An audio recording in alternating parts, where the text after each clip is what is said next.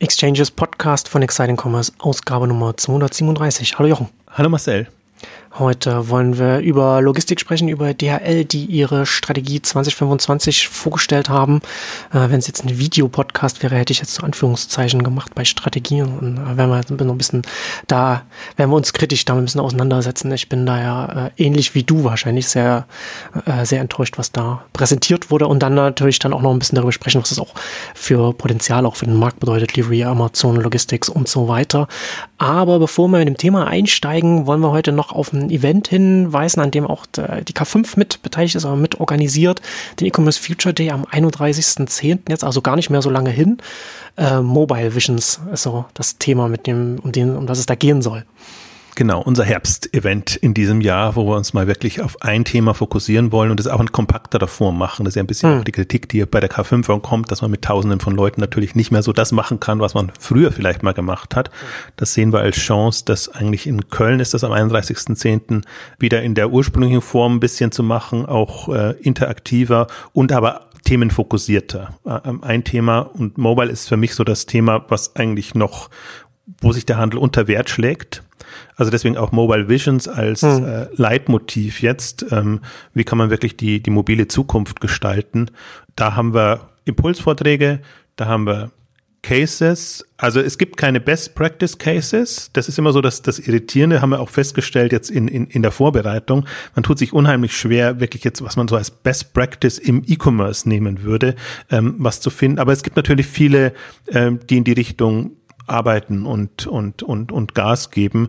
Und wir haben das ganze Spektrum drin, inhaltlich von ähm, Hey Charles. Charles ist ein, äh, mehr über, über Chat und so eine Logik quasi, sich E-Commerce nochmal neu zu denken. Da gab es auch schon äh, Fehlschläge in dem Bereich, aber die versuchen das jetzt nochmal neu. Cheese ist ein mobiler Baumarkt ähm, aus, aus dem Startup-Bereich. Bis das Spektrum reicht. Douglas hat sich jetzt ja auch Mobile First auf die Fahnen geschrieben. Ähm, deswegen auch die werden das präsentieren neben mir. Ich werde versuchen, so den Gesamtüberblick zu geben, ähm, Mobile Visions und was kann man so aus den ersten zehn Jahren lernen und wo könnte es strategisch hingehen. Rupert Bobmeier konzentriert sich eher auf die Innovationsthemen. Welche Möglichkeiten hat man auch, mobile Services, mobile Interfaces etc. anzugehen und vor allen Dingen, wie kann man das relativ pragmatisch angehen? Das ist ja eigentlich immer Ruperts Ansatz auch in dem Bereich. Und der dritte Aspekt, den wir noch drin haben wollen, ist das ganze Thema Tech. Shop Tech, da wird Alex Ringsdorf, der lange sich damit befasst, mit Couch Commerce und ähm, jetzt mit New Store bringen wir auch immer, oder ich in den Mobile-Ausgaben immer gerne als Beispiel. Äh, deswegen er ist immer für mich auch so ein Impulsgeber, weil er auch so über, über Mobile Experience äh, nachdenkt aus technologischer Sicht und das in Kombination mit, mit Frontastic, mit, mit Commerce Tools, die mit, mit Audi unter anderem äh, schöne Cases gerade machen. Ähm, also, dass wir ein sehr breites Spektrum an, an Mobile-Aspekten haben und die Idee der Konferenz ist eigentlich, sich da Ideen abzuholen, also mehr über Impulse zu kommen und in die Diskussion einzusteigen, als jetzt zu sagen, wir haben jetzt die ultimative Mobile-Strategie hm. nach der muss es gehen, ähm, weil ich ja eher glaube, dass, dass man da ähm, nochmal sehr über den Tellerrand blicken muss. Und was ich halt so als Gefahr gerade sehe, ist, dass die Onliner denselben Fehler machen mit Mobile wie die stationären mit Internet. Ja. Und dem gilt es eigentlich so ein bisschen entgegenzuwirken. Und deswegen ist ja auch so ein bisschen die, ja, wo kommen denn die mobilen Impulse her? Eigentlich kommen sie nicht von den Etablierten, sondern eigentlich kommen sie von Newcomern. Und darauf kann, können die Etablierten wieder nicht so gut reagieren. Ähm, und deswegen glaube ich, ist es wichtiger, als Best Practice zu haben, nochmal sich eine Idee äh, von dem zu machen, was eigentlich Mobile an neuen Impulsen und Möglichkeiten bietet. Und das wollen wir darstellen. Und äh, ja, 31.10. in Köln. Und ja, wir freuen uns drauf. Also inhaltlich ist es super spannend und wir freuen uns da, wenn, wenn möglichst viele dann auch da sind und vor allen Dingen die, die sich eben mit Mobile-Themen äh, beschäftigen. Ja, und vor allem heutzutage auch äh, inhaltlich hochrelevant. Verlinken wir dann auch nochmal in den Shownotes für alle Interessierten. Kann man sich dann da um Tickets und alles weitere kümmern. Aber jetzt zum heutigen Thema, äh, wie angekündigt, DHL. Ja. Große DHL-Strategie. Große Strategie. Wo war sie? Alle haben durch die, durch die Slides gewühlt und sie gesucht und und verzweifelt aufgegeben und nicht gefunden. Es war, es war so schön, weil, weil Thomas von Fuchs von, äh, ja. Jochen Fuchs von T3N wirklich gesagt hat, wo, wo ist die Strategie? Und gesagt, ja, da ist es doch verlinkt. Also, ja. ja. Und er hat ihm genau gesagt, man geht durch und denkt sich, ja, wo ist die Strategie? 2025. Wir begleiten das ja jetzt hier in den, in, in Exchanges schon eine Weile mit DHL und das ist schon, also ich finde es schon äh, frustrierend, was da Ich habe ich hab im Vorfeld jetzt noch versucht, mir noch so ein paar Notizen zu machen, so ein bisschen aufzuschreiben, was, was sie machen. So. Aber das, ein Wort, das ich mir dann aufgeschrieben habe und unterstrichen habe, ist Trauerspiel. Und das ist, das, äh, das ist es, ne? Also ich meine, ich finde, also wenn wir jetzt mal konkret mal äh, darüber reden, du hast, du hast ja da auch auf Exciting Commerce da kurz drüber geschrieben und, und so das erste Slide, das du da rausgezogen hast das zeigt schon das, das ganze Trauerspiel, was, was hier die Strategie 2025 sein soll. Also da haben sie den einen Punkt, wo sie sagen, so Refokus auf den Kernmarkt, also wir fokussieren uns jetzt auf den Kernmarkt in Deutschland und dann haben sie vier Punkte. dann ist der erste Punkt für den, für den Fokus auf den Kernmarkt Preiserhöhung. Ähm, der zweite Punkt äh, Quality Improvements, also Qualitätsverbesserung, also bla bla, was man halt irgendwo so mit drin haben muss, wenn man irgendwas Positives drin hat. Und die nächsten zwei Punkte äh, sind dann sind dann Kosten, also Overhead und dann halt die direkten Kosten. So, äh, Kosten, ne, nur für Bottomline, aber nicht äh, irgendwas, was halt das insgesamt alles besser, alles stärkt. Und du hast ja dann auch schon auch geschrieben, dass sie zwar, das letztendlich die einzige Initiative für die letzte Meile, die sie da haben, dass sie äh, jetzt wieder mehr Packstationen aufstellen wollen, wo sie ja wirklich sehr, sehr hinter dem, hinter dem, äh, hinter den Marktentwicklungen zurückgefallen sind. Und wenn wir schon zurückfallen hinter Marktentwicklungen sprechen, dann ist ja auch äh, die Ansage, dass sie bis 2025 fünf bis sieben Prozent wachsen wollen. Da bleiben sie auch hinter, hinter den Marktentwicklungen zurück. Und ja, da kann man Strategie wirklich nur in Anführungszeichen setzen. Also deswegen, ich hoffe, die, die, die Ironie ist auch nicht untergegangen, äh, Boost auf Packstation ja. als quasi Leitmotiv, also habe ich jetzt rausgepickt, als Leitmotiv für die Strategie, äh, wo sie so weit hinterherhinken. Also das, das, das ist ein Boost, aber es ist, bringt sie ja in keinster Weise in, in eine Region, wo das sinnvoll ist und im Grunde die ganze Strategie ist nur Aufarbeiten von den Versäumnissen der letzten zehn Jahre. Ähm, also im Prinzip so ein bisschen back to the roots, aber sehr weit back to the roots. Und das Problem dabei ist, ähm, also mein Leitmotiv ist inzwischen, der Handel soll DHL retten. Hm. Das ist ja gesagt über die Preiserhöhung. Also wir erhöhen die Preise so lange, bis es endlich klappt. Aber dann haben wir eigentlich erst das, was wir eigentlich vor zehn Jahren hätten haben müssen. Und wir haben nichts drin und überhaupt nichts mehr drin, ähm, was in die Zukunft weist. Und ich fand das so, bemerkenswert, also mir geht's ja ähnlich, sehr, so frustrierend, wenn man einfach sieht, es ist also das Problem ist, es bräuchte jetzt massive Investments in den Markt, um, um Strukturen zu schaffen, die, die wirklich eine das Paketvolumen bewältigen können. Und hm. das ist ja das immer noch der Engpass und deswegen ich bin auch nach wie vor der Überzeugung, es wird einen Kollaps geben, weil das so nicht weitergehen kann. Die Strukturen sind nicht darauf ausgerichtet äh, von für Paketvolumina von Faktor 2, 5, 10 etc., wie sie ja. wie sie kommen werden und darauf gilt sich einzustellen und das kann man nicht machen, indem man sagt, die haben zwar jetzt wahnsinnig äh, es klingt wahnsinnig toll, ich glaube zwei Milliarden waren es äh, auf fünf Jahre, die sie ja, investieren wollen, aber eben auf fünf Jahre und genau. in Digitalisierung. Also sprich, ja, die machen jetzt die, die Transformation. Ja, war auch meine Reaktion, als ich das gesehen habe. Also diese zwei Milliarden bis 2025, ne, also über einen langen Zeitraum hinweg verteilt, was ja für so einen, für einen Konzern in der Größenordnung nichts ist. Und dann spricht man 2019 von, von der, von dieser Strategie für die nächste, und, da, und das ist dann Digitalisierung, ja. Also das ist ja nicht mal irgendwie äh, konkret nach vorne gestellt. Das ist ja, also von heutzutage von Digitalisierung, äh, da noch zu reden, das ist äh, irre einfach.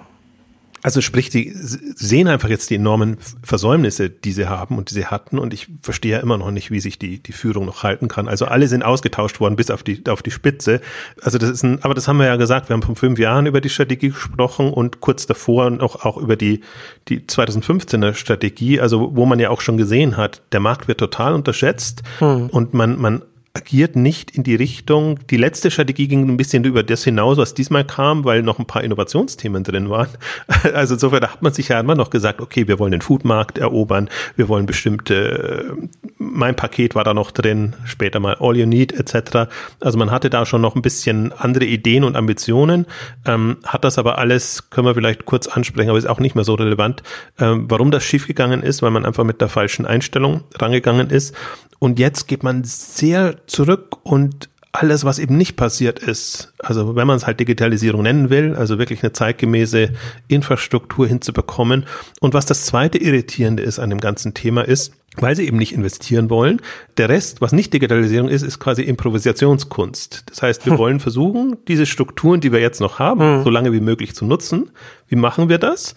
A, Warenpost, Stichwort. Wir versuchen die Briefträger, Postboten einzuspannen. Mhm. Also die haben ihr internes strukturelles Problem da noch nicht gelöst und wollen das auch nicht lösen. Und das war für mich mit das Schockierendste eigentlich bei der Strategie, dass ich sage, jetzt müsste doch eigentlich endgültig eine reine Paketstrategie kommen. Und das andere ist ein Auslaufmodell, das versucht man halt irgendwie loszuwerden. Aber nee, man sieht das genauso ein bisschen wie, wie der Handel mit seinen Filialen. Man sieht das eher als Pluspunkt, dass man sagt, ach, da hat man ja noch Leute, die im Prinzip die Pakete austragen können. Die können vielleicht nicht die großen Brocken, aber denen geben wir die kleinen. Und das ist natürlich Irrsinn, weil du damit quasi, also es geht zwar quasi darum, dass der Handel, der jetzt ja der Treiber ist mit, mit E-Commerce, quasi zwei Netze aus, aus, aus DHL-Sicht rettet. Durch Preiserhöhung mhm, und durch ja, diese Improvisationskunst. Ja. stimmt. Und das ist ja. der eine, eine Satz, eine Teil Improvisation ist quasi Warenpost, also positiv formuliert, oder also die, die Postboten einzuspannen. Und der zweite ist, das haben sie auch so schön dargestellt, da die Distributionszentren ja überlastet sind und die ja das gar nicht so bewältigen können, dass man vorne rein, hinten raus, das dann wirklich an die Kunden bekommt, ähm, ist dieses, ich weiß es gar nicht, wie das, wie das auf, auf DRL Fachlogik heißt, in Säcke verpacken. Also dass die, die, die, Pakete, die, die eben reinkommen, also die halt schnell raus müssen, einfach nur in den Sack stecken und dann eben weiter äh, vor Ort und da wird dann weiter sortiert und das äh, weitergegeben. Also kann man machen, aber ist auch keine Zukunftslösung, sondern ist einfach Improvisation, weil man sieht, äh, das ist alles, es gibt überall Engpässe. Und was mich ja so stört an der, an der ganzen Berichterstattung auch über DHL. Man bekommt ja implizit mit und die Händler sagen einem das ja auch. Da werden neue Distributionszentren in, in Betrieb genommen, die können dann nicht laufen, weil es irgendwelche Probleme gibt. Dann wird irgendwie das Ganze umgeleitet und dann werden andere in Anspruch genommen. Also das ist ja nur die Spitze des Eisbergs oder nicht mal die Spitze des Eisbergs sieht man ja auch, was, was an operativen Geschichten da jeweils passiert. Und die Botschaft ist aber eigentlich nur, wir sind nicht bereit zu investieren. Wir versuchen jetzt das, was wir haben, auf Vordermann zu bringen. Und äh, wir erhöhen die Preise so lange, bis das funktioniert. Also wir sind jetzt auch nicht an, an Zusatzvolumen natürlich interessiert, sondern hm. diese fünf bis sieben Prozent sind das wahrscheinlich auch das Maximum, was man leisten kann. Und das ist natürlich in keinster Weise am Markt ausgerichtet. Das ist das Schockierende daran. Ja, ich kann da auch nur mit dem, mit dem Kopf schütteln. Das Frustrierende ist ja auch, dass jetzt ein Konzern wie, wie DHL jetzt zum einen auch die Ressourcen intern hätte, um zu investieren, aber auch natürlich die Möglichkeit hätte, Ressourcen von außen zu holen, also Kapital zu holen, um irgendetwas zu investieren. Ne? Also ja nicht so, dass das jetzt hier ein Unternehmen ist, das mit dem Rücken zur Wand steht, sondern es ist einfach ein Unternehmen, das ich, also ich weiß nicht, wie ich es anders sagen soll. Ich, normalerweise, also man kann ja ganz viel von Verhalten von Unternehmen das man nicht nachvollziehen kann, von außen, wenn man drauf schaut, kann man meistens nachvollziehen, indem man sich überlegt, okay, wie sind die Anreize in der Branche, wie sind die Anreize des mittleren Managements in diesem Unternehmen, also wie sind die Strukturen, wie sind die, wie verkrustet sind das alles, ne? So, also es ist ja so, dass große Kreuzer können sich nicht so leicht äh, in jede Richtung bewegen, die man, wo man vielleicht von außen sagen würde, das ergibt jetzt Sinn. Ne? Da gibt es halt einfach interne Kräfte, mit denen man arbeiten muss. Und damit kann man viel erklären.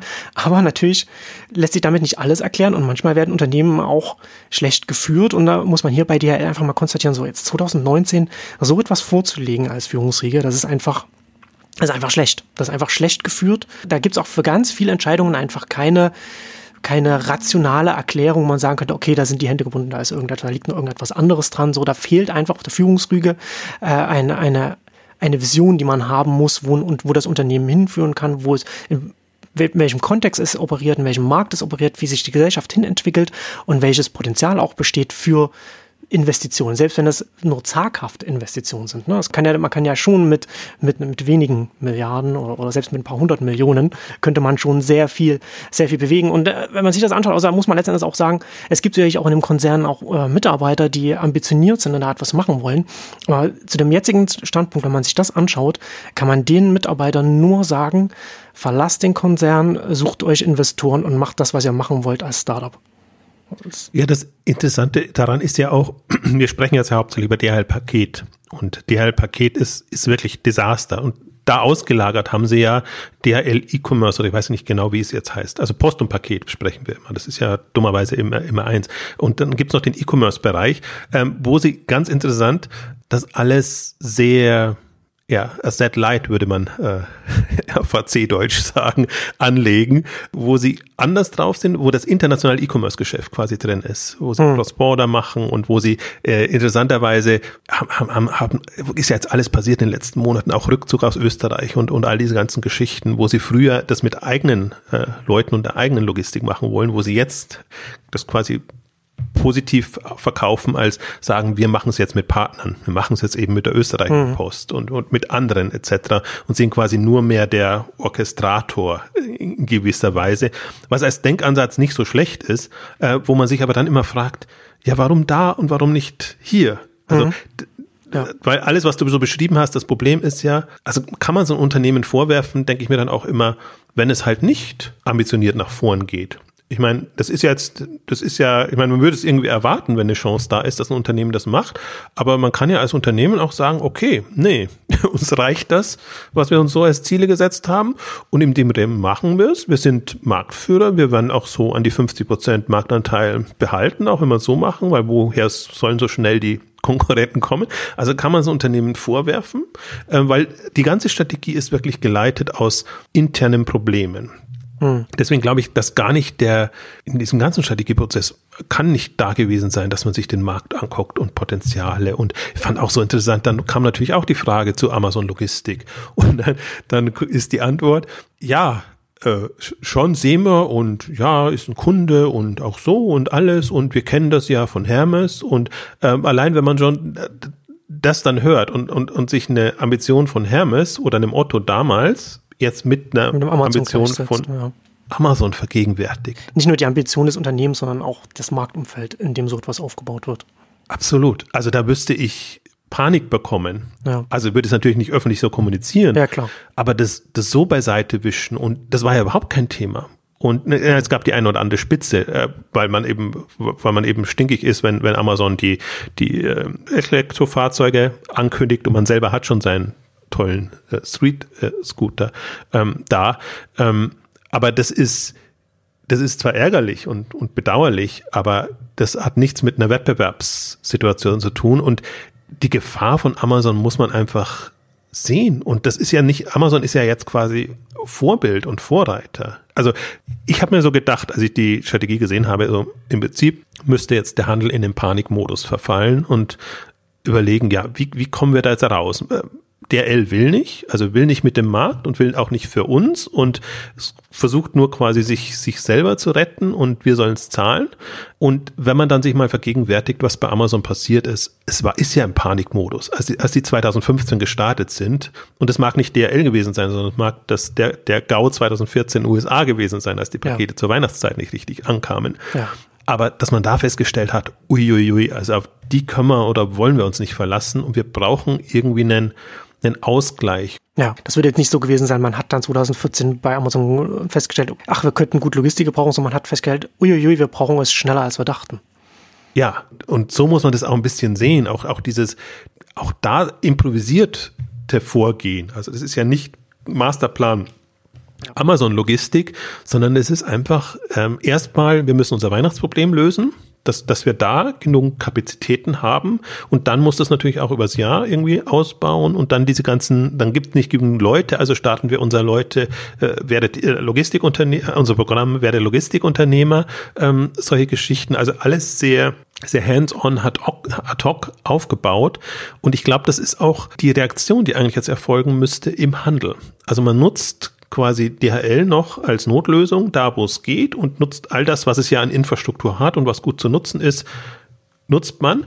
Aber man muss sich im Klaren sein, letzte Meile und generell Paketvolumen wird DHL im deutschen Markt nicht stemmen. Also das ist damit eigentlich ja. manifestiert und diese massiven Investments, zu dem Punkt wollte ich auch noch kurz was sagen, die notwendig wären, um, um Strukturen zu schaffen, passieren nicht. Und das ist so irritierend, weil DRL hätte nicht nur die Möglichkeiten, sondern die hätte ja auch die Kommunikationsmöglichkeiten. Die könnten ja jetzt sagen, ui, der Markt ist viel, viel stärker Und wir als Marktführer sind klar prädestiniert, um das Thema dann auch zu gestalten und voranzutreiben.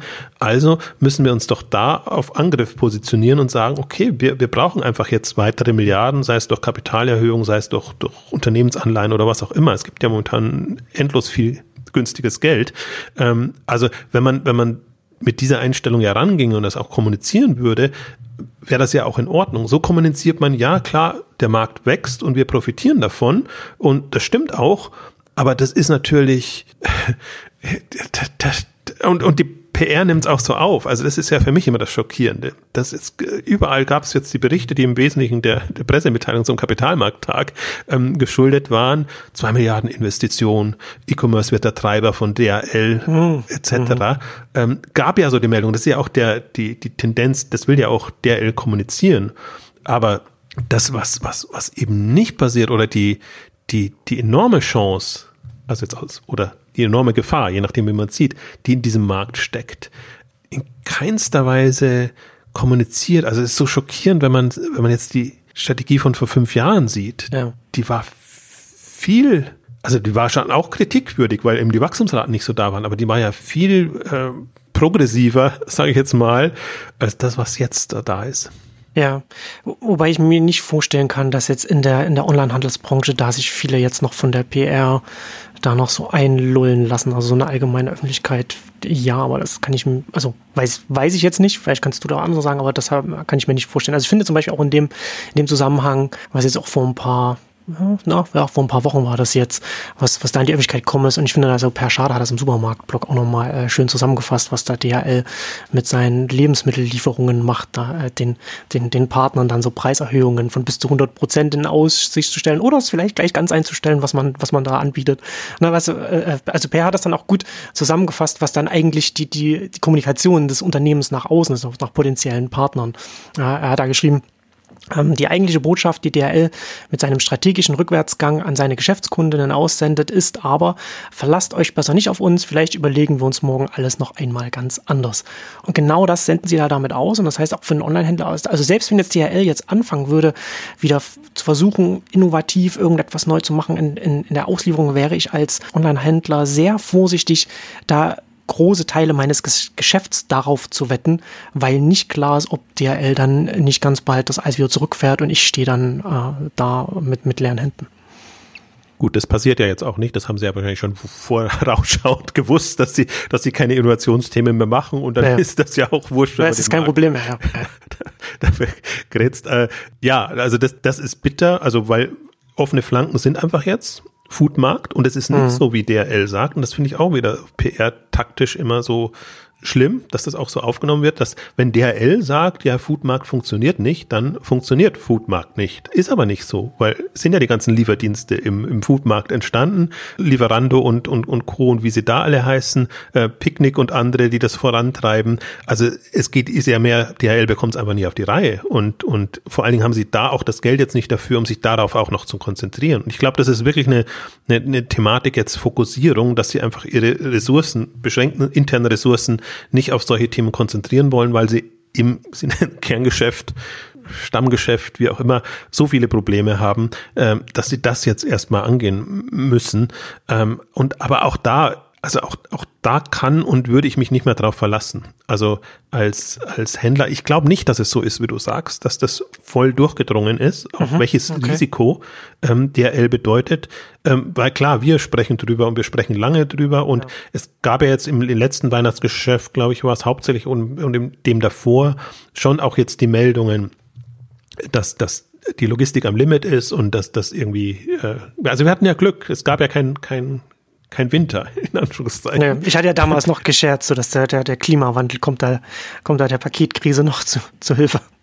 Absolut. Also das ist das, was sie, solange die, die, die Straßen bewältigbar sind, ähm, wird man es nicht merken. Und die Frage ist dann, worauf man es schiebt. Ähm, aber es ist, es ist ein strukturelles Thema. Also wenn man, wenn man das ja. Weihnachtsgeschäft hat mit der Paketflut und dann noch äh, irgendwelche Beeinträchtigungen, das ist das in Anführungszeichen Horrorszenario für, für den Kollaps in, in dem Bereich, weil damit vergraust du dir alles. Und wir haben eine Ausgabe gemacht zum Thema ähm, Plan B für die Paketlogistik, wo wir im Prinzip schon die ganzen Punkte durchgesprochen ähm, haben.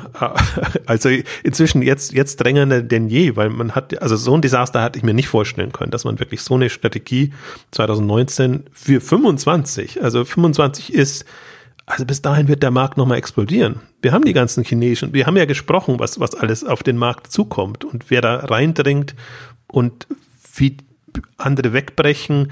Also die, die Dramatik kommt ja eigentlich noch und es wird jetzt schon wieder so ein Eindruck vermittelt, als, als ob das alles graduell planbar, steuerbar geht. Aber mhm. wir sehen, dass wir mit diesen Lösungen am Limit sind. Es braucht im Prinzip neue Strukturen und Vielleicht, wenn wir noch eine, eine separate Ausgabe machen, Pick and Chip zum Beispiel hat sich ja ähm, auf, auf der K5 präsentiert, die wirklich an neuen Strukturen arbeiten. Und äh, was, was Josef Haidt da immer sehr schön macht, ist, er, er guckt sich ja auch an, wie sind denn die Prozesse bei DHL, bei Hermes? Und er hat das auch sehr schön dargestellt und es ist schockierend, also wie, wie wo noch strukturiert, äh, wo noch sortiert wird und wie ineffizient diese Prozesse sind. Je näher man in die letzte Meile hinkommt, desto ineffizienter wird der ganze Prozess. Und deswegen finde ich es auch so fadenscheinig zu argumentieren, dass man nicht genügend Leute findet. Weil wenn man Leute nur braucht, um quasi das auszubaden, was man vorher in, in, in, in der Struktur nicht geschafft hat. Also sprich, die Pakete in eine vernünftige Ordnung zu bringen ja. und vielleicht auch so ja. zu strukturieren, dass man, dass man sie komplett irgendwo abliefert und nicht dann. Ja, es ist, letztendlich geht es ja darum, immer mehr, mehr Leute auf ein veraltetes System zu werfen. Also ich finde ja gerade im Zuge dessen, dass DHL von Digitalisierung gesprochen hat, was sie ja machen wollen, halte ich es äh, mittlerweile für sinnvoll, Digitalisierung mit Modernisierung zu ersetzen. Ne? Also das, das ist einfach, das ist ja alles, das, was DHL macht, ist halt einfach nicht mehr modern. Das muss man nicht digital oder was. Das, das, das lenkt das das, das lenkt ja nur ab. Das macht noch, das macht in Deutschland immer noch dieses Gefühl, dass da jetzt jemand äh, in die Zukunft äh, etwas, etwas jetzt richtig Tolles aufbauen will. Aber eigentlich geht es darum, den Entwicklungen hinterher zu häscheln und irgendwie so ein bisschen mitzuhalten mit dem, was man noch hat. Weil man hat was Veraltetes und man muss das jetzt erstmal wieder modernisieren, um irgendwie auf einem, auf einem aktuellen Stand zu kommen.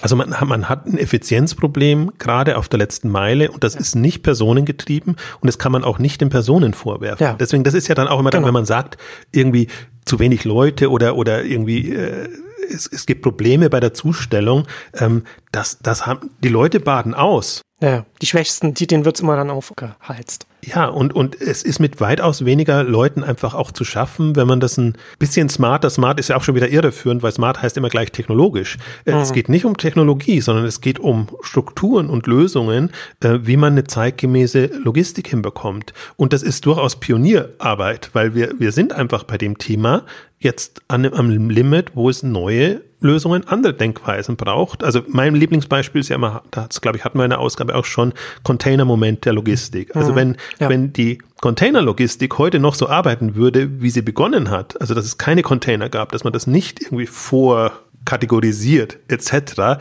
ähm, was das ein wahnsinniger Auslade-, Einladeprozess war. Die, die Schiffe mussten tagelang äh, beladen und entladen werden.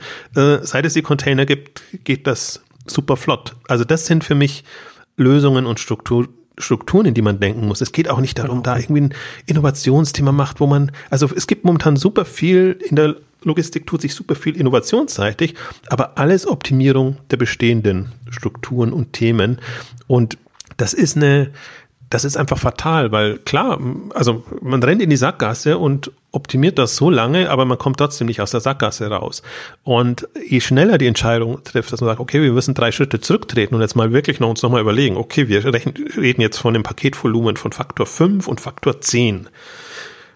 Also und dann wird eigentlich die Absurdität schon, schon klar. Also wird auch klar, wenn an ein Haus irgendwie Dutzende von Pakete hinkommen, hm. äh, ja, muss man die alle einzeln bringen und machen? Oder mhm. wie, wie können Strukturen aussehen, die das machen? Also das ist diese, diese Volumen, Grenzen, Schwellen, die da überschritten werden, ähm, die machen es aus. Im Prinzip immer dieses Schwellenmodell, ab einer gewissen Größenordnung hast du einfach andere Möglichkeiten und kannst dir andere Lösungen überlegen. Und das ist in der Logistik noch nicht passiert. Ist aber weltweit noch nicht passiert und witzigerweise auch, auch Amazon Logistik macht das nicht, äh, macht das nicht, ähm, wobei sie natürlich wieder in einer Situation sind, weil sie sind ja noch ein überschaubarer Player dann und haben jetzt für sich alleine natürlich noch nicht vielleicht das Volumen, um das zu machen. Ähm, wobei ich mir schon erwartet hätte, dass da ein bisschen ähm, originellere Geschichten kommen. Aber vielleicht passiert das im Hintergrund, weiß ich nicht. Und einem Amazon würde ich das zumindest noch zutrauen, von den Ambitionen her. Und vor allen Dingen hast du natürlich, wenn du es auf der grünen Wiese machst, mehr Möglichkeiten, dir da äh, Gedanken zu machen. Genau. Ähm, also das, der, der Moment fehlt und, und je weiter der nach hinten verschoben wird, umso dramatischer wird es, weil das natürlich auch nicht von heute auf morgen auf die Beine gestellt wird.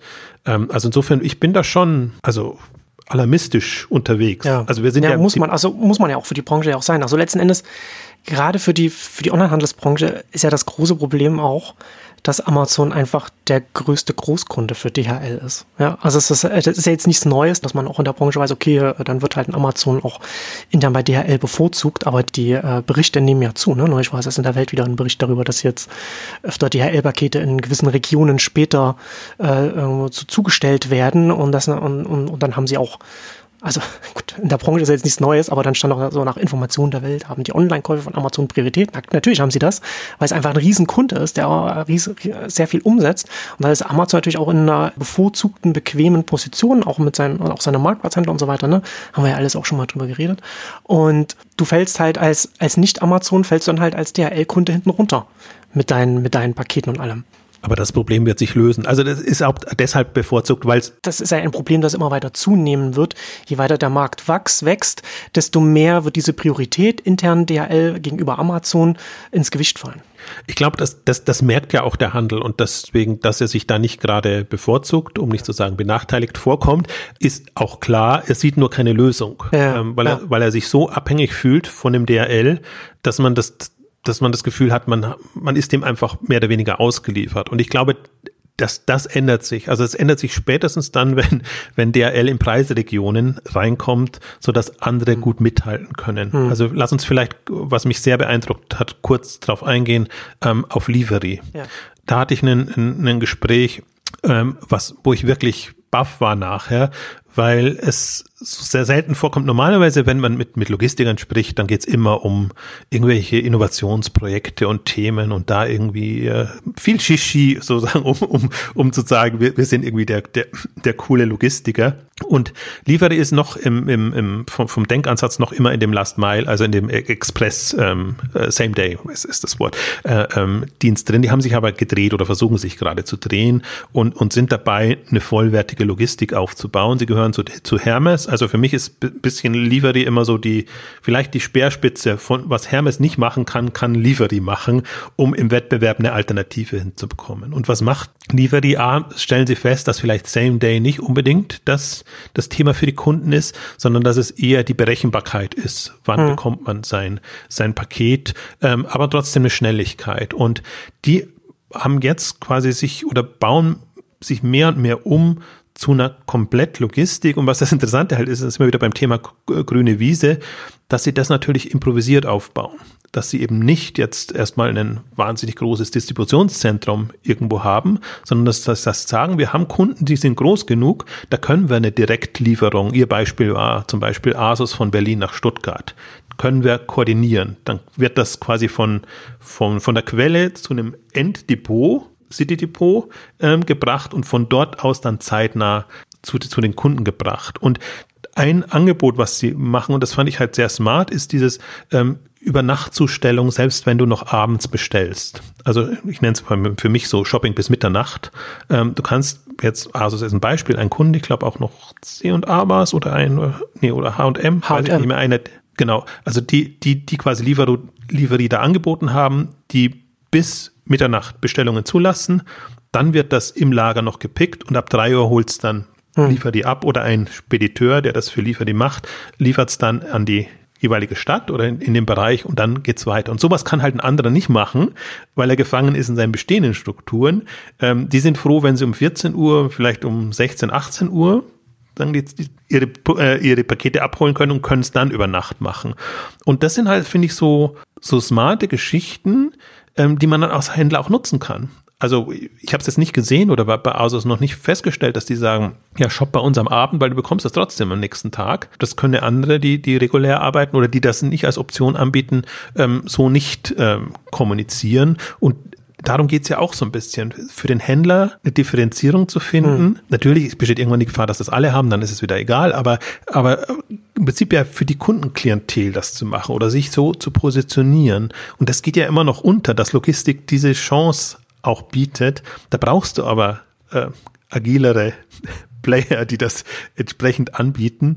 Und das finde ich so das Faszinierende. Ich glaube, das ist auch das, das, wie sich ein DHL oder ein Hermes knacken lässt. Mit Ansätzen, wo man vom Endkunden her denkt. Das ist ein zweiter Punkt, der mich. Wo es für einen Endkunden einen Unterschied macht, einen spürbaren. Absolut. Und vor allen Dingen, wenn man, wo man auch Player hat, entweder dass man es selber organisiert, wie das ein äh, Picknick natürlich macht, wie das ein AO macht oder, oder andere, ähm, oder dass man, und da nimmt sich ein ähm, Lieferi auch vergleichsweise zurück, weil bis jetzt sieht man die Wägen ja noch mit dem aus meiner Sicht unsäglichen Logo und allem drum und dran. Also ist jetzt von der Markenerfahrung jetzt sagen wir mal nicht so das, das Ultimative, aber dass die sich quasi eine Stufe zurücknehmen und auch sagen, wir wollen der Lieferdienst von meinetwegen für HelloFresh arbeiten. Sie, Sie haben jetzt natürlich auch die ganzen Food Themen bekommen können, ähm, für HelloFresh, für Asos etc., ähm, dass sie dann auch so wahrgenommen werden. Da kommt jetzt quasi der Bote von dem. Also noch nicht so, dass man das spezialisiert macht. Das finde ich auch nochmal eine spannende Geschichte, sagen, dass das liefert die dann wirklich im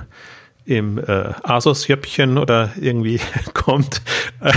also schon als, als äh, Anbieter für viele, aber bewusst mit dem Anspruch, wir wollen dem Kunden gegenüber anders da sein, anders auftreten. Das macht ja auch Amazon mit Amazon Logistik. Die können es natürlich nochmal konkreter machen, dass sie wirklich als Amazon-Boote irgendwann mal wahrgenommen werden. Und ich glaube, so lässt sich's knacken, weil in der dazwischen ist ein DRL so stark und durchaus sehr effizient.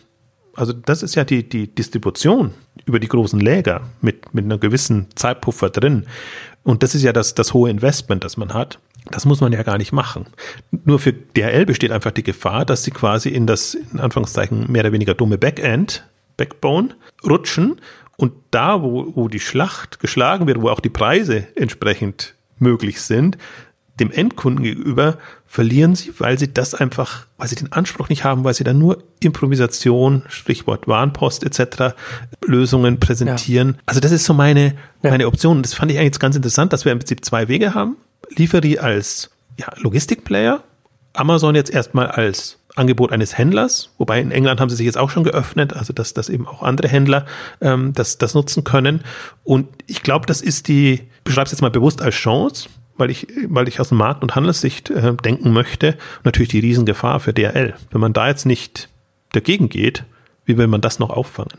Ja, äh, genau, auf jeden Fall. Ne? Also das ist ja gerade diese schwierige letzte Meile da äh, und da ist der Kundenkontakt und das haben wir ja auch schon ein paar Mal drüber geredet, dass letzten Endes die Logistiker in einer besonderen Position sind, weil sie eben diesen Kontakt zum Kunden haben, in welcher Form auch immer dann die Order dann äh, zugestellt wird in Form von den Paketen. Wir sind ja das letzte Mal sogar so weit gegangen, dass wir schon gesagt haben, ne, was eigentlich äh, DHL machen müsste, ist ein DHL Premium Service genau. den Kunden gegenüber also endkundenorientiert zu denken, ja. in, in, diese, in der Online-Handelswelt zu denken und zu überlegen, was kann man hier, wie kann, was kann man hier strategisch aufbauen, wie kann man auch in lukrativere Geschäftsfelder damit reinkommen. Ne? Wie du gesagt hast, wenn man das eben nicht macht, wenn man nicht investiert, wenn man sagt, äh, Warenpost und Packstation, das sind jetzt hier, das ist jetzt hier unser Paketstation, so das ist dann jetzt einfach das, weiter geht's nicht, weiter, weiter können wir nicht denken.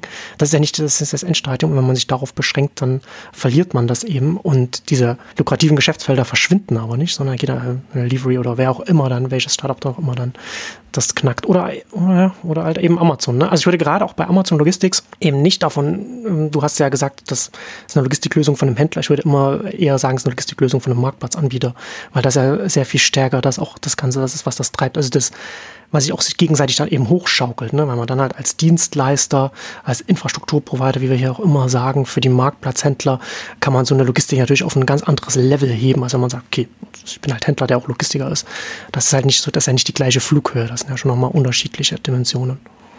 Wobei das ja der Witz, und da können wir vielleicht doch nochmal kurz drauf eingehen, was bei der DRL-Strategie die gut gedacht war, schiefgegangen ist, weil sie genau das wollten sie ja auch werden mit meinem Paket zum hm. Beispiel. Dass man sagt, okay, wir machen einen Marktplatz, dann haben wir nochmal einen direkteren Kontakt, da schaffen wir dann die Lösungen, sei es jetzt Lagerflächen oder sei es eben dann, dann Zugang und bieten das alles hin. Und was, was eben bei DRL nicht geklappt hat, in dem Bereich und im Food-Bereich finde ich, ist genau dasselbe Problem ähm, gewesen, dass sie mit All You Need dann nicht weitergekommen sind oder All You Need Fresh am Ende, ähm, dass sie einfach dieses Verständnis für den Endkunden nicht haben. Allein das hat man schon gemerkt, mit dieser mein Paket Bezeichnung, ne? Also ja, genau, das, ja, das, ja, total. Das, das ist der, der Logistiker, der auf seine eigene Branche einfach nur schaut. Ja. Ja, und glaubt, dem Kunden ist das Paket am wichtigsten und, und das ist sozusagen ja, die. Ja, das, ist, ja das, ist, das ist eine gute, gute Beobachtung. Weil ich, ich sage ja auch immer bei der Logistik, ne, also letztendlich, man muss halt über das Paket hinausdenken, beziehungsweise auch dann denken, wie könnte auch eine Logistik ohne Paket aussehen. Das ist letztendlich das, wo, wo es ja auch bei einem Amazon hingeht. Ne? Also hat man ja auch mal drüber gesprochen, die Dauerbesteller, die, also die, die konstant alles Kleines, alles Mögliche bestellen, die wollen nicht alles in Kartons verpackt haben, wenn man dann irgendwie so kleinste Sachen dann für den Alltag bekommt und die großen Sachen, so, na klar, soll nicht kaputt gehen und so weiter. Aber das Ziel ist schon, dass man nicht ständig zur Mülltonne laufen muss und da immer wieder Kartonagen immer reintun muss. Also vielleicht, um es nochmal kurz zu rekapitulieren und zumindest ein paar Punkte rauszugreifen. So, wir hatten ja auch mal zehn Hypothesen für die, für die Logistik ja. von morgen gemacht. Und an die glaube ich eigentlich immer noch so ein paar wesentliche. Und eine ist, ja. ist dabei Spezialisierung. Ja. Und das ist genau das Problem, was jetzt passiert. DHL zieht sich aus dem Foodmarkt zurück. DHL ist nicht stark im Möbeleinrichtungsmarkt. Und das sind die beiden Segmente eigentlich. Da kommst du mit dem Paket nicht weiter im, im klassischen Sinn, ähm, sondern da geht es darum, alternative Lösungen zu entwickeln und das Volumen wird so hoch sein, dass das eigentlich auch treibende Kräfte sind. Ähm, Im im Food-Bereich sieht man jetzt schon langsam, wohin das gehen kann. Also Spektrum mhm. reicht eben von Picknick bis, bis Lieferando. Im Möbelbereich noch nicht ganz so. Es gibt immer diese berühmten Zwei-Mann-Geschichten, die Hermes ja immer stark promotet. Ich glaube, die hat DRL auch. Aber das ist natürlich nicht die ultimative Lösung, sondern wie AO das angeht, wie Wayfair das angeht geht in den USA. Das sind für mich so die Kandidaten, die, die vielleicht kundenorientierte Lieferlösungen für dieses Segment anbieten. Aber das, das sind riesige blinde Flecken im, im Markt, wo, wo zum Teil auch das Segment deshalb nicht funktioniert. Wir haben die, die letzte Home and Living Ausgabe ja so gemacht und ähm, da ist wirklich meine Hypothese. Die sind jetzt alle an dem Punkt, ähm, wo sie sich an den bestehenden Lieferstrukturen die Zähne ausbeißen und leider auch nicht in die Größenordnung kommen, so dass sie es selber schon angehen können. Wayfair ist der einzige jetzt, äh, der das, der das mal schon kann. AO aus einer anderen Sicht heraus ähm, nimmt das mit und an RO sieht man einfach das, das gute Beispiel, dass es kombinierbar ist mit Anschlussleistungen, mit, mit, mit Service-Dienstleistungen, die man dann eben noch, wenn man solche ähm, Boten ins Haus lässt, mit, mit anbieten kann. Und da bin ich bei dir. Also ich glaube, man muss wegkommen von Logistik ist Paketlogistik. Und, und das ist die, die klassische Sicht. Das hat auch die Branche ja relativ weit gebracht, muss man ja auch sagen. Aber, aber das stößt, das genau das stößt an Grenzen. Da, da muss man in irgendeiner Form wegkommen und das wird jetzt, das wird ja nicht von heute auf morgen gehen. Also es kann schon sein, dass es noch zehn Jahre, dass noch zehn Jahre lang E-Commerce durch eine Paketlogistik getrieben wird. Aber sobald eben die anderen Logistik-Services hochkommen, wird sich irgendwann rauskristallisieren, was ist denn die beste, die optimale Logistik jetzt nicht mehr nur für, nicht mehr für klassisch Versandhandel, sondern eben für Onlinehandel, Mobilehandel dann noch in Anführungszeichen schlimmer, äh, weil das, das nochmal eine anderen, Mobile wird nochmal einen komplett anderen Anspruch an die, hm. Anspruch der Leute bringen an die, Service Provider in, in jeglicher Form, Handel wie auch Logistikdienstleister, weil einfach alles viel schneller, viel, viel berechenbarer, viel, viel trackbarer ähm, geht, also in jeglicher Richtung. Du deine Bestellung, aber auch ja. aus, aus, aus Händlersicht, du als Kunde bist einfach sehr viel äh, ähm, näher dran und, und, und besser bedienbar, wenn man es jetzt mal neutral formuliert. Und das, also das ist aber ein Thema, was 2025 schon relevant sein wird. Ja, also auf jeden Fall. Also, also, wie du schon sagst, ne, das wird ja, wird ja ein bisschen dauern und das wird dann relevant sein und vielleicht kann man sich das als Online-Händler auch, man stellt sich einfach, man kann sich das wie ein Pferderennen vorstellen. Ne? Ist das jetzt, ist DHL das Pferd, auf das ich setzen würde, weil ich davon ausgehe, dass das 2025 dann an vorderster Stelle das gewinnen wird? Eher nicht. Nee, also jetzt nach den Aussagen gar nicht mehr. Also vorher wäre ich ja noch sagen, okay, das ist noch unentschieden und es kommt jetzt so ein bisschen drauf an, wohin entwickelt man sich. Aber da man bei keinem der Themen Fortschritte gemacht hat, sondern ganz im Gegenteil noch eher das manifestiert, was ohnehin schon schief ist, muss man das so hart sagen. Also auf DHL kann man nicht mehr setzen und man braucht irgendwie eine, eine Alternativlösung, wie auch immer die aussieht. Und das ist natürlich nicht schön, weil wenn so ein starker Player da nicht, auf, wenn man auf den nicht setzen kann oder setzen will, dann muss man schon ein bisschen äh, vielleicht auch größere Umwege gehen. Hm. Aber man muss es sich als Händlersicht muss man sich halt so sagen. Ich investiere jetzt Anführungszeichen in DRL durch Preiserhöhungen. Also ich ermögliche denen jetzt quasi, dass sie das den Weg gehen, der mir am Ende überhaupt nichts bringt. Ja, genau, ohne dass für mich die Zukunft besser wird dadurch. Ja, also ja. ich rette denen das Leben und Überleben und. Weil es kann ja äh, schon, man kann ja schon, kann ja sagen, ja, man kann ja schon mit einem Lieferanten oder Zulieferer, wie auch immer, mit einem, mit einem Businesspartner zusammen wachsen. Aber man, man, man wird ja nicht mit dem, was der jetzt vorgelegt hat, wird man mit den Preiserhöhungen nicht seine eigene Position als Online-Händler stärken. Damit, da wächst man nicht, da bekommt man nicht in eine bessere Konkurrenzsituation rein das ist nicht mehr auf, eine, auf, auf derselben Linie. Also das geht ja. komplementär auseinander und deswegen alles, was man da an Geld reingibt oder sagen wir mal, das Geld, was man anderweitig nutzen könnte, auch da reingibt. So muss man es sehen. Und ich glaube, das, also die, an den Preiserhöhungen führt nichts vorbei und das ist ja auch das, was sie den Investoren stolz präsentieren, weil die hoffen ja auch drauf, dass äh, der L schicke Gewinne abliefert. Ähm, also für 2020 schon angekündigt und eigentlich jedes Jahr. Das ist ja jetzt, mhm. wie du sagst, die erste Zeile, die wichtigste Botschaft eigentlich, wir wachsen durch Preiserhöhungen. Und deswegen, also das wird man natürlich dem Handel jetzt nicht so kommunizieren. Im Handel wird man immer vorjammern, ja, Personalproblem und alles wird teurer und alles wird schwieriger etc. Ja, kann man so nehmen oder auch nicht. Äh, und der Handel im Prinzip müsste jetzt sich überlegen, wie ich parallel einen Teil des Geldes einfach in, in andere Lösungen äh, investieren kann. Was mir immer was aber naturgemäß so ist, es braucht Wettbewerb. Das heißt, man muss auch kleineren eine Chance geben. Man muss einfach auch gucken, dass man als Gesamtbranche, und da sehe ich ja wieder die Handelsverbände im Pflicht, aber die sind ja auch sehr ausgerichtet auf hm. DRL und Hermes, ja dass die einfach sensibilisieren und motivieren und sagen, nee, wir brauchen, es gibt dieses ganze Cap-Segment. Es gibt ja auch einen eigenen Bundesverband nur für Cap, die Kleinen, die werden ja alle irgendwo angedockt und aber die sind Kandidaten im Prinzip, ähm, die jetzt aus, meinetwegen, lokalen Präsenz oder wie es jetzt ein, ein Angel bringt, macht. Fiege hat, hat seine ehemaligen ähm, äh, Medien, also Zeitungsliefer, Logistik quasi so ein bisschen umpositioniert und die machen jetzt eben auch Same Day und, und solche Dienste. Also es entstehen ja eine, Reihe von, von Geschichten Geschichten, Lieferi schon genannt, ähm, aber eben auch in eigene Experimente. Ich bin, ich glaube, wenn man kreativ ist als Händler, sich zu überlegen, wie kann ich wenigstens in den Großstädten eine, eine Endkundenlogistik ermöglichen, natürlich mit Partnern, aber mit speziellen Services. Wie kann ich eine Dezentralisierung hinbekommen? Das haben jetzt zum Teil auch sehr äh, bestimmte Unternehmen sehr schöne Wachstumsfinanzierung bekommen. Also wir haben immer On-Demand-Commerce äh, von, von von ähm, Otto auf das hingewiesen, ähm, die eine dezentrale Logistikstruktur anbieten, so dass man nicht selber die Läger hat, weil mhm. es quasi shared Lager, Lagerstandorte sind, die alle nutzen und von denen aus man dann wieder Services anbieten kann. Warehouse 1 oder Warehouse 1 heißen sie das sicherlich, war das zweite, was, von Holzbrink und anderen mit, mit ganz gut Kapital jetzt versorgt worden ist, was, was ähnliches macht. Ähm, also es geht gerade darum, ich glaube, was gerade entsteht, ist eine Logistikplattform. Nachdem wir jetzt die ganzen Marktplatzstrukturen haben, entsteht eigentlich jetzt die Infrastruktur in der Logistik als Plattform. Hm. Sodass es wurscht ist, wer welches Lager wo hat und wem das gehört, sondern es ist wichtiger eigentlich, wo ist das? Wie nutze ich das für meine ja. letzte Meile oder Endkundenservices? Und das entsteht parallel und das entsteht ja jetzt auch jenseits der bestehenden Logistikwelt. Und ähm, das finde ich sehr spannend, weil ich bin noch nicht 100% begeistert von, von der Lösung, weil die auch zum Teil sehr optimierend denkt.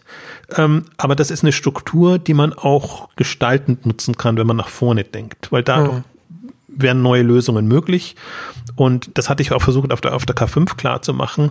Ähm, öffnet eure Leger, in Anführungszeichen, damals da für die Chinesen oder für andere. Aber Überlegt einfach, ob ihr ein Lager allein braucht oder ob ihr nicht durch die Größe, größeres Lager oder durch, durch eine Flexibilität des Lagers einfach euch mehr Chancen eröffnet, als wenn jeder jetzt stur sein eigenes riesiges Lager macht. Ähm, also ich glaube, es wird noch immer unterschätzt, was, was für ein Volumen da auf den Onlinehandel durchkommt und worauf es auch ankommt in der, im Durchsatz, also im, wie heißt es, Inventory Umschlag. Umschlag, ja. Umschlag. Weil, weil das ist eine Optimierung, die letztendlich dann mal irgendwann folgen. Du möchtest halt nicht mehr dein Lager, das Produkt soll da nicht Monate liegen, sondern im Prinzip soll es da maximal eine Woche oder zwei oder drei, vier liegen oder meinetwegen die Saison. Das heißt, es wird auch noch zum Produzenten hin passieren. Wir haben das im, in der, in der Zooplus-Ausgabe auch gesagt, wo Zooplus gerade sehr stark daran arbeitet und wo es ganz stolz auch immer ist, dass sie jetzt nicht mehr über Großhandel und Zwischenlager beliefert werden, wie alle anderen, sondern direkt vom Produzenten aus beliefert werden können,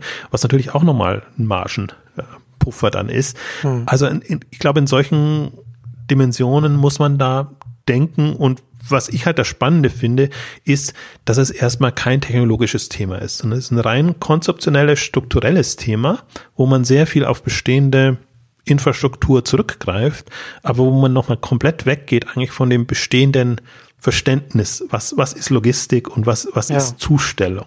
Aber das ist schon nochmal eine große Herausforderung, ne? gerade auch so für Online-Händler dann auch in der Richtung nochmal komplett neu zu denken, weil ich glaube, dass deswegen auch in der Branche auch nicht so weit ist, weil dadurch, dass man halt eben nur zwischen Hermes und DHL ganz lange wählen konnte und das halt einfach keinen Unterschied mehr oder weniger beim Endkunden gemacht hat, klar, so Preisen, so ein paar, so mit den Konditionen, klar, aber letzten Endes der Endkunde entscheidet jetzt nicht, dass er, ah, jetzt hier Hermes, ah, hier DHL, danach, danach entscheidet sich mein Geschäft dann nicht.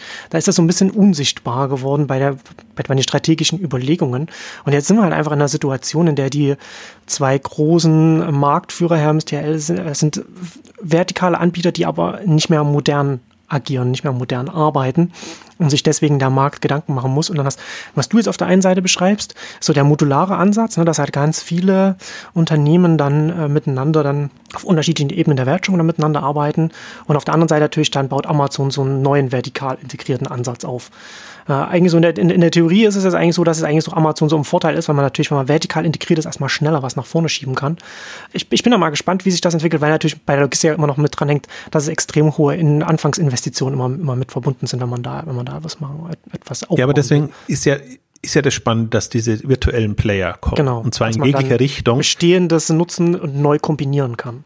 Und, und was die ja, also deren Leistung ja, jetzt wenn man es mal von hinten her betrachtet, also von einem späteren Zeitpunkt, ist ja, dass die die Datenerfassungsstrukturen, die, die Informationsflüsse koordinieren und gleichzeitig für eine Qualität ähm, Sicherung in irgendeiner Form auch, auch stehen, dass man sagen, okay, mit dem Partner und der Lagerfläche ist das so zu machen, weil natürlich das ist schon immer noch auch eine operative Geschichte. Und mein, mein Punkt ist eigentlich genau auch, das ist auch so ein bisschen, ich glaube, der Sprung muss jetzt passieren, dass Logistik im Handel ein operatives Thema ist. Da zählt in Anführungszeichen operative äh, Exzellenz. Je, je schneller, besser, effizienter man ist, umso wertvoller ist das in Anführungszeichen jetzt für, für das Unternehmen. Und das hängt also in-house und eben auch dann die, die, die Provider, die angebunden sind in der Logistik. Und jetzt müsste man es als strategisches Thema, Thema sehen.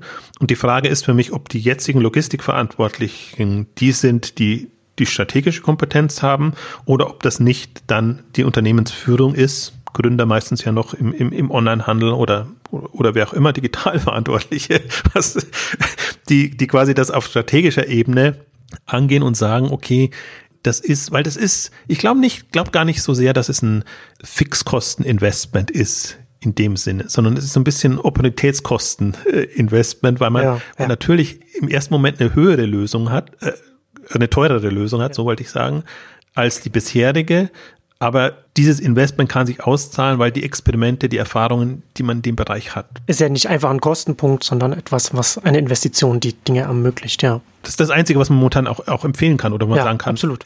Spätestens jetzt ist der Zeitpunkt, um sich da strategisch solche Gedanken zu machen und und vielleicht auch Experimente zu starten, weil einfach, also es ist ja wirklich, es ist kein Lichtblick mehr da. Deswegen das Wort Trauerspiel gefällt mir sehr gut, äh, als, als, weil das wäre jetzt, das war die die, im Grunde die letzte Chance, um das umzudrehen. Mhm. Und also das, das, wir, das heißt, damit ist der Weg bis 2025 vorgezeichnet. Ja. Und das ist für mich schon, und eigentlich damit auch bis 2030, weil da werden auch keine Wunder geschehen. Das heißt, wer sich jetzt für die nächsten zehn Jahre aufstellen will und aufstellen muss, der sollte sich das alles sehr genau angucken. Und äh, ich meine, das ist ein Fokusthema jetzt auch bei Exciting Commerce oder, oder K5 oder so. Versuch, genau deshalb machen wir das ja auch, um, um Alternativen aufzuzeigen. Ähm, weil es ist gar nicht so schwierig, weil in dem, äh, gar nicht so einfach, weil in dem Boost an, an Innovationsfreude gerade im Logistikbereich jenseits der bestehenden Player, muss man halt sehr genau unterscheiden. Was sind wirklich die Optimierer oder Modernisierer, kann, gefällt mir eigentlich auch gut als Wort, die, die das jetzt noch versuchen zu retten, was zu retten ist und was sind die wirklich, die hm. ähm, die Zukunft gestalten und die neue Perspektiven eröffnen können. Und das muss man so ein bisschen unterscheiden, aber es ist nicht so, dass sich da nichts tut. Also das ist, Problem ist nur, bekommen die die Unterstützung und bekommen die auch, also wie offene Ohren stoßen die letztendlich. Und ähm, da kann es nicht schlecht sein, wenn das jetzt passiert, weil die arbeiten dran. Witzigerweise, die VCs sind auch offen dafür, kurioserweise. Also natürlich alle auf Asset Light erstmal, aber das, das Interessante, ich fand auch sehr interessant, eine Meldung, die ja so ein bisschen untergegangen ist, aber wenn einfach ein Logistikimmobilienmakler, so muss man sagen, plötzlich City Logistik als separaten Fonds oder Geschäftsfeld hm. aufzieht, hm. dann siehst du ja schon, äh, auch in dem Bereich tut sich was. Es werden die citynahen Logistikgeschichten äh, jetzt, also ehemalige Läden, stelle ich mir immer so vor, und, und, und, und Gewerbegebiete, die werden jetzt äh, auf Vordermann gebracht. Das, das restrukturiert sich auch. Also das ist ja für mich auch so ein Signal, noch nicht auf breiter Front, weil auch da jammert immer noch alles, dass man keine Logistik finden, findet, die wirklich da nah dran sind. Aber das wird sich auch ähm, geben. Ähm, also auf so vielen Ebenen ist das gerade im Umbruch und umso, also ich komme immer wieder zurück auf das, umso schockierender ist das, wenn du denkst, wir gehen aufs Kerngeschäft und zwar, also back to the roots ist aber wirklich roots, mhm. roots, roots. Also wirklich mhm. so, wie wir das vor 20 Jahren oder 25 Jahren ja. gemacht haben und, und nicht irgendwie, ja, ja, es ja. Ist, ist schockierend. Ja, aber ich, ja, ich finde das, ich finde das ganz gut, äh, so als, äh, als Blickwinkel, ne, dass man sagt, ähm, dass man weggeht von Logistik als Kosten, reinen Kostenpunkt und einfach von aufgrund des sich verändernden Marktumfelds und der fehlenden Strategie von DHL äh, und wie du schon sagtest, sind Opportunitätskosten, das muss man einfach, muss man einfach abwägen. Es ist einfach ein Investitionsthema auch für Online-Händler geworden, der, das Logistikfeld. Und in, in der Hoffnung immer, Stichwort smarte Geschäftsmodelle, dass man es auch so denkt, dass man das dem genau. Thema immer als Service für sich, aber gegebenenfalls auch andere denkt. Weil dann wird es später monetarisierbar und dann ist man auch ab einer gewissen Größenordnung einfach in der Lage, das wirklich positiv für sich zu nutzen. Und ich glaube, alle, die das jetzt in der Richtung machen, und wahrscheinlich wird so sein, wie du es jetzt auch sagst, äh, Logistik von Marktplätzen wird das Thema sein. Und das heißt aber auch eben sehr lukrative Logistik, weil das ist halt dann in der Marge oder in dem, was, was der Händler bereit ist abzugeben, ähm, drin enthalten. Und das wird sich auch, glaube ich, tendenziell so drehen. Da hm. wir jetzt die ja. klassische Marge eh nicht mehr haben werden, also durch, durch durch die Konkurrenz oder nur bei bestimmten wenigen und dann wenn auch nur bei den Herstellern, ähm, wird man eher immer so kalkulieren, was sind sozusagen meine, meine anderen Kostenpunkte und dann optimiert man das je nachdem, was, was der Kunde auch, also entweder der Kunde bereit ist äh, zu zahlen oder was man an, an smarten Geschäftsmodellen vorne raus, also sprich an zusätzlichen Einnahmen, Erlösen etc. generieren kann, um das wieder entsprechend zu rechtfertigen. Aber ähm, ja, deswegen bin ich auch, also das ist so ernüchternd jetzt. Der Einstieg war so ernüchternd, aber im Grunde bin ich sehr, sehr ja positiv gestimmt, was jetzt so die, die nächsten zehn Jahre angeht, weil diese Knoten werden jetzt endlich platzen und ähm, also nicht nur endlich platzen jetzt aus, das klingt immer so, als ob das, ob das generell ein Versagen war, sondern das, warum die Knoten platzen, ist ja in erster Linie, weil bestimmte Volumina erreicht werden und bestimmte Bedeutung im Markt erreicht wird. Deswegen passiert das jetzt alles. Es ist auch nicht unbedingt notwendig gewesen, dass das jetzt früher passiert ist. Also ein bisschen mehr Proaktivität. Also seit zehn Jahren hätte man jetzt eigentlich schon an solchen Lösungen arbeiten können. War das alles absehbar, aber da hat man ja noch nicht so an den Onlinehandel geglaubt. Und jetzt kommt Mobile, es kommen andere Themen und ähm, ja, im Prinzip müssten wir alle noch an, wir haben ja schon so viele Ausgaben zu dem Thema gemacht, so aus, aus jeglicher Richtung haben wir das ja schon äh, beleuchtet, auch, auch wie Logistik aussehen kann. Du hast so gesagt, so diese Dauerbesteller, äh, die einfach dauernd beliefert werden, ist nochmal eine komplett andere Logistiksicht als die, die einfach nur gelegentlich bestellen. Also ich hoffe, also es gibt ja so ein, so ein Themenstrang auch bei, bei Exciting Commerce, dass man den einfach nochmal durchgeht, wenn man sich dafür interessiert. Und wir haben jetzt wirklich, glaube ich, an die zehn Logistikausgaben gemacht, von Hypothesen bis zu Plan B, bis zu DRL-Updates und, und Picknick und was es alles gab. Wir haben kürzlich eine, eine Food and Delivery ähm, Ausgabe gemacht. Also wir haben das ja wirklich äh, aus allen Perspektiven äh, versucht durchzugehen mit dem mit dem Für und Wider. Also es wird auch natürlich nicht nicht so super easy werden, aber ich glaube, man man hat da schon einen Einstiegspunkt, äh, wenn man das Thema angehen möchte. Ja, ich würde vielleicht abschließend auch noch, ähm, noch mal äh, auf Amazon hinweisen. Also der modulare Ansatz, wer jetzt als Online-Händler da in die, in die Richtung geht und sich überlegt, wie könnte das aussehen, wo, könnte das hingehen und auch als Startup, ne, an welchen Punkten man ansetzen kann in diesem Ökosystem, finde ich, kann man das, was Amazon gerade macht, als eine Blaupause schon mit rannehmen, was die da gerade aufbauen. Diese ganze Plattform. Wir hatten dann in einer Ausgabe auch schon mal ein bisschen ausführlicher drüber gesprochen mit Flex und so weiter. Ich hatte, äh, ich habe mir vor kurzem mal äh, auch nochmal ausführlicher Gedanken darüber gemacht mit äh, Key Zentrum von, von was Amazon alles macht, weil es ja den Zugang dann äh, ent entsprechend bietet und dann auch zu den Hubs dann auch den Zugang bieten kann und so weiter. Und was dann alles dann dranhängen kann mit dem Endnutzerinterface, mobilen App und, äh, und den Logistikdienstleister, die man dann im Backend anbinden kann und alles. Da kommt ja ganz viel zusammen. Habt auch mal, habt auch schon eine längere Analyse geschrieben, habt noch, noch, noch kein richtiges Zuhause dafür. Aber wenn man ein bisschen smart ist und sich das anguckt, kann man sich das auch selber zusammenreimen und sich die ganzen einzelnen Bestandteile mal anschauen und gucken, wie die, wie Amazon die zusammensetzt, welche Optionen sich auch schaffen mit künftigen APIs und Schnittstellen und, und, und Partnern und so weiter. Und da kann man dann sich als Händler und, und auch als Startup, als Dienstleister und so weiter auch Gedanken machen, wie in so einem äh, analogen, also vergleichbaren, modularen System, in welcher Position man da stehen könnte oder, oder was man da auch sich selbst an Optionen schaffen könnte. Also das halte ich auch für sinnvoll, sich das anzugucken, womit ich nicht sagen will, dass das, was Amazon macht, jetzt der Weisheit letzter Schluss oder irgendetwas, sondern das ist schon mal, aber da sieht man schon mal, was man auch innovativ und nach vorn denkend bauen kann, im Gegensatz zu dem, was wir jetzt halt eben hier bei DHL äh, und so weiter sehen. Ähm, und damit kommen wir zum Ende unserer großen 2025 Ausgabe. Vielen Dank fürs Zuhören und bis zum nächsten Mal. Tschüss. Tschüss. Ich wollte es nicht Trauerspiel nennen.